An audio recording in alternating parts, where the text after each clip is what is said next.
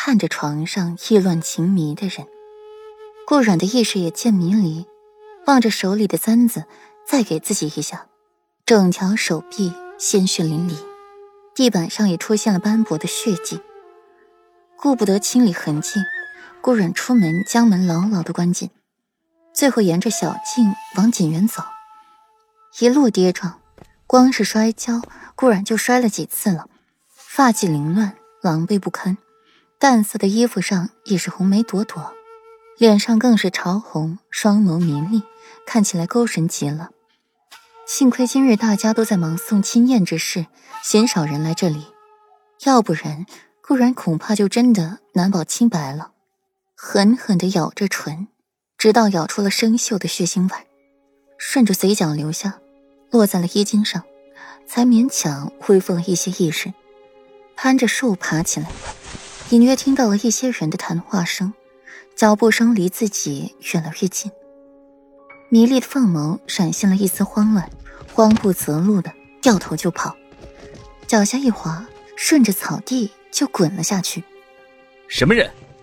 远处传来男子浑厚的嗓音，带着浓烈的杀气，声音里加了内力，震得顾然五脏六腑差点挪位，剧烈的疼痛让顾然稍稍的恢复理智。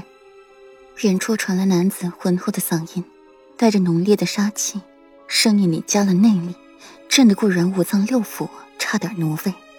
剧烈的疼痛让顾然稍稍恢复理智，迷乱的凤眸清明几分，双手撑着自己要爬起来，眼前却突兀的出现了一双精致无瑕的白靴。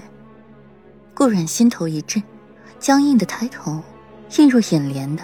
是裴玉那张瑰丽华艳的脸，阴眸带着讽刺，正不屑地俯视着自己，而自己满身的狼狈，鲜血淋漓，与裴玉产生了巨大的对比。顾染凤眸寒了一瞬，默默地爬起来，追加深深的墨镜肌肤，在裴玉面前保持着自己最后一分清醒。他不要那么狼狈地出现在裴玉面前。裴玉见到了顾然的举动。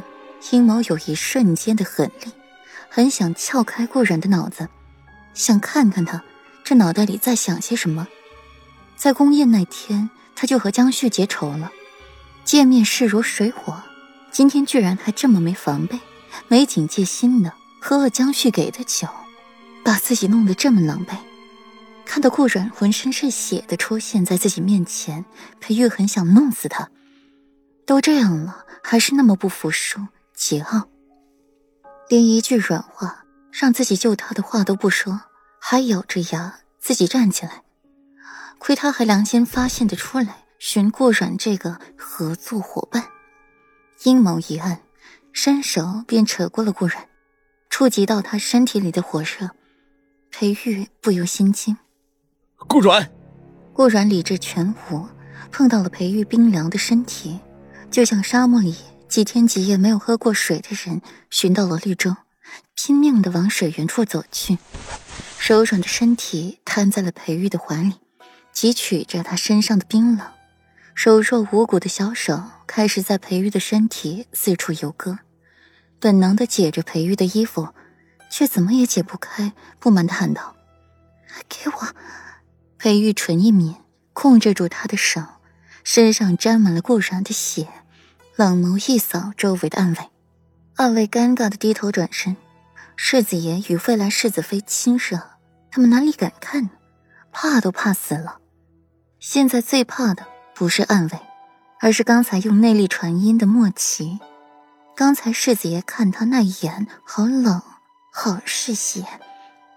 给我！怀中美人再一次的发出声音，令裴玉的身体也起了燥热。低头便吻上了那红艳的可以滴出血来的唇，只是这一次亲吻与往常不同，没有尝到那带着甜味的水蜜桃的唇汁，反是一嘴的鲜血。裴玉阴眸狠狠一沉，顾阮到底出了什么事？顾阮的身体愈发的火热，显然已经快支撑不住了。慌乱间，看到顾阮脖颈上青紫的吻痕，裴玉脚步顿下。眸子里燃着怒火，想要把顾软撕成碎片，又去招惹男人。当即抱起了顾然，就要往锦园走。顾然此刻得到那丝冰凉，恢复了一些意识，薄唇发出了微弱的声音：“小芳。”